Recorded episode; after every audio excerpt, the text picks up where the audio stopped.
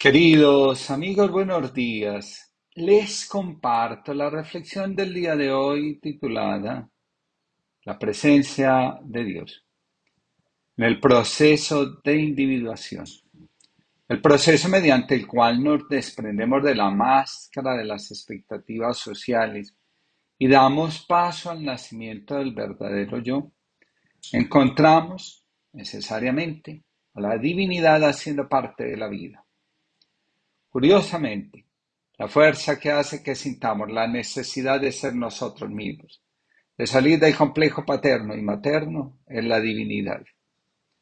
Aunque la individuación no es un estudio sobre la divinidad, sino sobre la dinámica que alienta la conexión con nuestro auténtico y verdadero ser, terminamos sabiendo que la divinidad está tan presente en nuestra vida como el agua en la elaboración de la vasija de barro.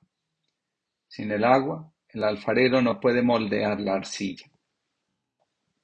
Alberto Chislovsky señala, en la concepción del inconsciente de Jung, este no se limita a una identificación con el instinto y a cumplir un rol compensatorio, sino que posee una dimensión espiritual que se manifiesta en primer lugar en su carácter prospectivo, abierto a la trascendencia. Según la psicología, los instintos son pautas o comportamientos innatos, fijos, transmitidos por vía hereditaria, bastante característicos de cada especie animal. Los instintos varían poco de un individuo a otro de una misma especie. El objetivo del instinto es favorecer la supervivencia del individuo o de la especie.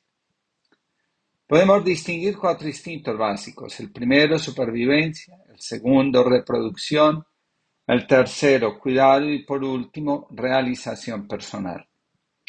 Para la psicología profunda, el instinto está orientado hacia la trascendencia.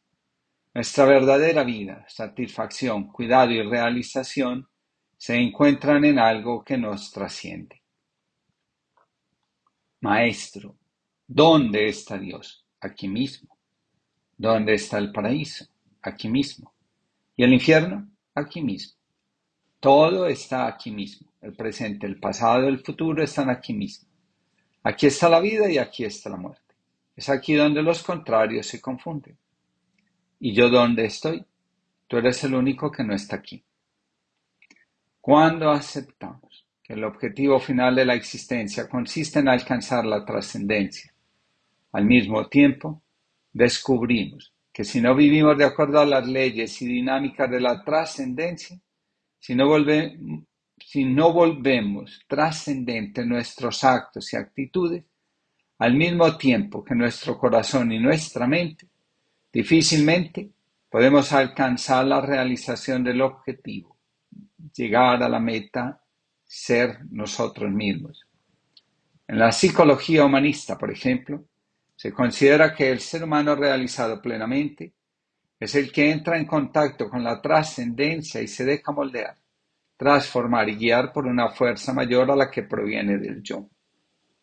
Gemma Sánchez, psicóloga, define la trascendencia en los siguientes términos. En esencia, trascendencia significa elevarse sobre el yo, es decir, ir más allá de la propia identidad y comprender que somos una pequeña parte de un todo mayor y actuar en consecuencia.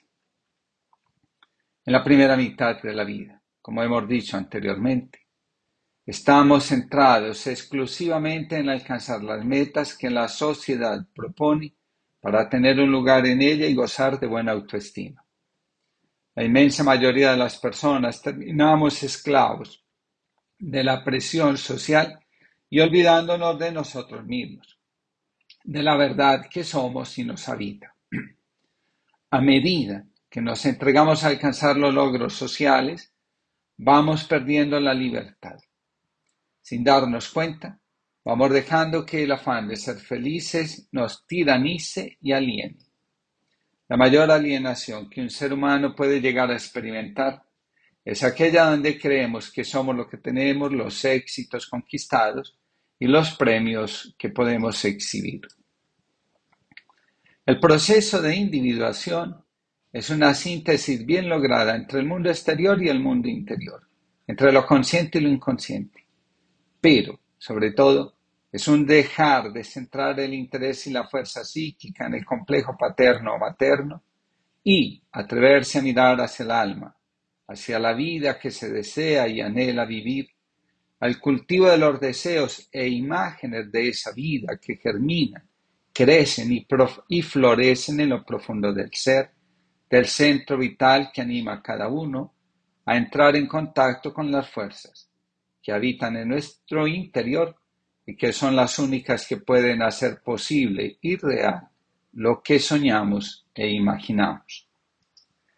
Resulta muy curioso descubrir que a medida que nos vamos acercando a la verdad sobre nosotros mismos, que nos permitimos vivir desde nuestro centro profundo y vamos renunciando a las vidas sustentadas solo en el éxito y la buena imagen, va emergiendo en la conciencia la necesidad honesta de entrar en contacto con la trascendencia, con la espiritualidad, con Dios. Víctor Frank, citado por Gemma Sánchez, dice, la trascendencia está enraizada en nuestra espiritualidad y la espiritualidad es la parte de la humanidad que nos separa de todas las demás especies. Uno no puede convertirse en una persona totalmente realizada y completa hasta que no sea capaz de autotrascender, de comprender cuál es su lugar en el orden superior de las cosas. Durante la primera mitad de la vida, donde la energía psíquica está concentrada no solo en el logro, sino también en el reclamo y reproche a los padres por el sufrimiento, por el abandono, por lo que dejaron de hacer por nosotros, estamos más bien centrados en nosotros mismos que en la vida. En la segunda mitad de la vida, el interés se desprende de los padres.